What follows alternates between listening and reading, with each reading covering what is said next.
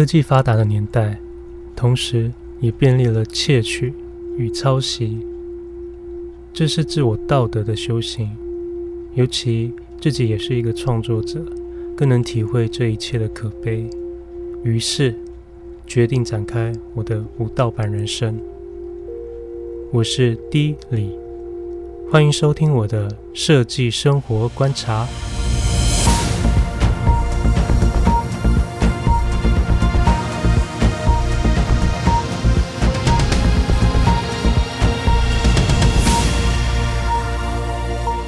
Hello，大家好，我是 D 李。呃，这已经是第六集的 Podcast。来，特效音乐请下。对，就是我要来 看看大家能不能听完我今天的解说之后呢，可以跟着我一起，不管是大的改变或者小的改变，慢慢的往这个方向前进。那就是近年来我在尝试的无盗版人生。台湾呢，曾经是盗版王国，这应该大家都知道，几乎让世界对台湾这个国家的印象非常的偏差。那直到一九九四年六月开始有了著作财产权，慢慢有一些市场上的改变。光想象我们小时候买的一大堆的漫画，像是我自己有买的小叮当啊，竟然都是盗版商出版的，觉得现在想起来就会对原著非常的充满歉意。那要改变这个市场，真的要大家的正版意识抬头，否则呢，再多的法制也很难根绝。那我们看不到的盗版背后，一定会狠狠的伤害原创者的动力。现在也是，像现在光市场只要看到 Apple 出了什么之后呢，各大企业就会开始纷纷的抄袭或者是仿造、小改。的设计大量的出笼，虽然这个表示说，其实 Apple 真的很厉害，但这也是资本市场下的一种悲哀效应，快快的赚一笔，几乎省略了所有的研发设计的辛苦阶段。但这也是另外一种现代人的灾难，大多都是为了快速出产，加上大量制造，压低价格。所以，有的同样的外形却没有实质的功能，于是这样子的廉价品大量被制造跟购买，造成了地球更大的一种资源浪费。我真心说，这真的是一个非常不容易的一件事情哦，因为盗版呢几乎充斥着我们的整个生活，从小到大，像是设计会需要用到的一系列的软体。或是字型，甚至可商用的图片。然后，如果今天是 YouTuber，影片会需要的背景音乐、音效，甚至是素材、影像等等。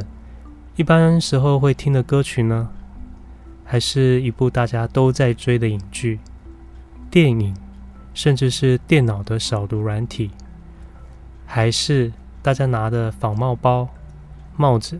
衣服、裤子或是鞋子，太多太多太多了，真的，所有的仿冒品真的充斥着我们的生活，从小到大，这真的是无误的。那这些其实呢，都是别人辛苦创造出来的结晶，可是这经由了一个第三者，一个贱价的售出，没有版权的内容，或是直接抄袭制造，这收益。全部转入盗版者的口袋里，这件事情认真回想是非常可恶也可恨的。尤其每次听到台湾的许多导演会在电影会后出现，解释说他其实要拍一部电影，这个过程除了是要实现他的一些理想之外，他还要在中间边筹钱，到处去借款，可想而知这个压力是非常的大。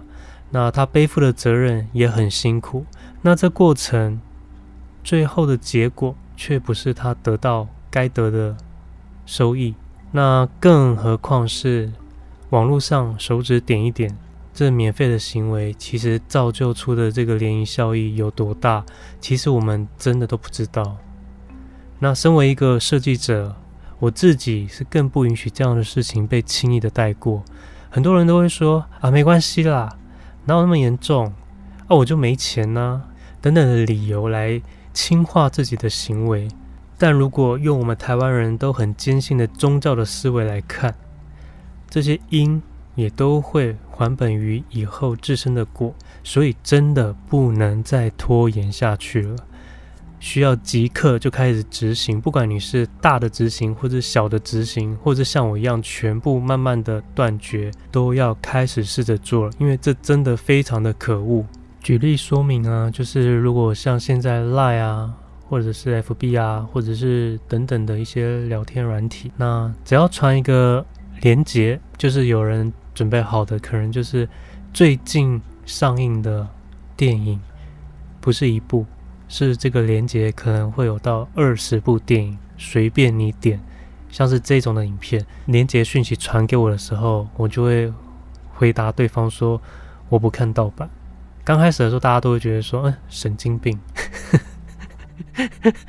我现在觉得我好像神经病，因为那个点进去就可以看的东西，我需要花钱，然后花了几百块去电影院，还要跟人就是挤在一起。窝在那边看那部电影，但是他可能就躺在家，然后点一下手指就把这部电影就看完了。可是呢，看完之后我就会觉得，嗯，至少我得到该有的享受跟服务。那反正这些都不是重点，重点就是我心安理得。那久了久了呢，就是朋友都会直接在帮我下面附注说，哦，他不看盗版了。可是这好像是变成是我一个特色，但是其实这是每个人都该做的。这件事是不是很夸张？你有没有觉得这很夸张？你不会反过来想说，你们在看盗版这件事情才可怕？难道真的是我的错吗？我觉得有时候真的是想想觉得蛮好笑的。其实这件事情真的很简单，虽然说它不简单，但其实也蛮简单的。这样子我解释有懂吗？那就是像是。诸如此类的这种连接，我就跟他说：“OK，我不看盗版。”对，那就会让对方知道这件事情。但我不会讲太多，也不会一直说教，说教就在今天说完了。那以后如果人家还会问我说为什么不看盗版，我就把这个连接贴给他，非常的方便。正版与盗版最大的差距就是荷包的差别嘛，对不对？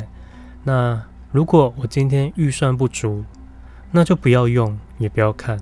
我觉得这是使用者付费的道理很简单，可是，在现今的社会跟这个科技，却让做这件事情好像是一个非常稀有的人，其实蛮悲哀的哦。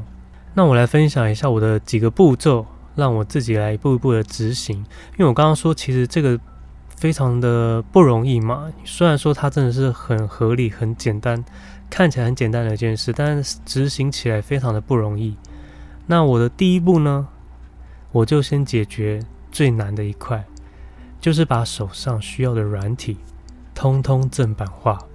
那设计不外乎就是那最大间的软体公司 Adobe，而他们最厉害的呢，就是他们现在也不给予一个买断的机制，所以呢，你必须要跟着它无止境的月缴模式。算一算，也非常的不便宜哦。当时要突破这个关卡，真的非常的纠结，因为过去不管是个人或是公司都没有正版的观念，所以软体随手可得，就直接灌上去就开始用了。那还用了这些盗版的东西，做出了商品去贩售，所以我就决定，好吧，那就试试看吧。那再来呢，就是字型的部分。字型以前大家都不会去注意到的东西，现在呢，自从有一个 YouTuber 拍影片用了华康字型被追讨授权费之后，大家开始正视了这个问题。对设计来说呢，最友善的莫过于是 Apple 电脑，只要使用 Apple 电脑制作的任何商品，你都可以采用它，里面就已经有了很多种的字型。都可以全部使用，上面还有一些你觉得无法满足的，就也可以到 Adobe 的软体字型里面去看看有没有想要的。不过因为中文字现在目前还是蛮少的，所以可能还要走另外一个方式，就是免费可商用的中文字型。但如果这些都没有，那可能就要另外购买字型了。那这部分呢，绝对也是一个贵商商，它绝对不会比软体还便宜哦。像是华康的一个字型，如果用买断的方式，往往很多都是可以破万的哦，而且你还只有一个。等级的字型，但是如果正版化在字型这个区块卡住的话，就真的就从免费的字型开始使用吧。因为免费的字型其实也有一些在改正，做了一些优化，所以其实也是蛮好的。那至少不会就是可以使用随手可得的盗版，以防之后如果你的创作品或是贩售的商品出现许多衍生的法律问题等等。然后呢，还有图片。甚至是剪辑用的背景音乐等等的素材，通通都要正版化。那当然了，就是要比较一下正版的网站的价格，依自己的能力来评估。这我觉得就是金钱上的考量，因为我们也必须要量力而为嘛。那第二步呢，就是现在大家都在听的音乐啊、电影啊、影集啊等等的串流媒体。这也是一个无止境的月缴模式。其实这个模式看似每个月负担非常轻，但是很多都很可怕，因为它是无止境的往下缴。所以算一算呢，一年、两年、三年，这个费用也是非常的可观。不过我觉得这样的缴费模式迟早会被改变，或者是会有一个更大的整合，会把这些所有的电影的。社群啊，或者是电影的串流媒体，把它整合在一起，要不然每一个小频道啊，或者每一个串流都要一个价格，这样真的是市场会被瓜分的很可怕。所以我觉得之后应该会慢慢的被改变，但是现阶段还是大家都是无止境的月缴模式，当然也更不会去买，就是你已经知道的盗版衣服、配件等等，那真的有损你的人格了，真的。最后一步，我觉得就是要改变自己的心态，就像是吃素一样，就是一个心念要转，真的是一线之间，自己真的要清楚为什么要这么做。因为我觉得作为一个人类呢，有些道德规范该要执行，才会有真正的价值。那想想我这样执行了至今约莫五六年的时间，可以说我也没有因此穷到不行。但是也没有什么特别大的改变。不过你就是活得一个坦荡荡、心安理得、不亏欠谁的感觉，这种感觉非常爽。你所有用的东西都是正版的，你所有在看的、使用的、听的、穿的，通通都是正版。那当然是我刚刚说的量力而为的情况下，一步一步慢慢来。那我就会觉得这种感觉非常的踏实。特别是我觉得刚刚前面有说到的，就是。过去有几个公司，应该不是说几个，有好几个公司都是使用盗版软体，这件事情很可怕，因为你连公司都不愿意花钱买，我觉得就是应该还是要还给所有研发创作者公司一个尊重吧。希望大家也能够慢慢的改变自己，开始别再给任何的窃盗者一个机会，更不要成为窃盗者的共犯。这真的是。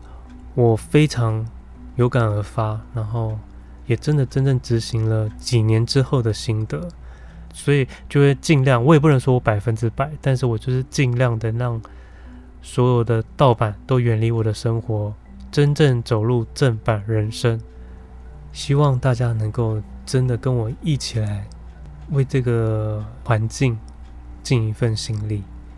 OK，那我今天的主题呢，就稍微比较严肃一点。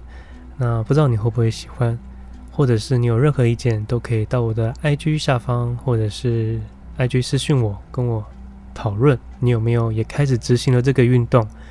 那下一周先预告一下，下一周是为了想要迎合西洋的万圣节，所以我有把我自己的过去的灵异故事录制了一集，那敬请期待喽。我们下周空中见，拜。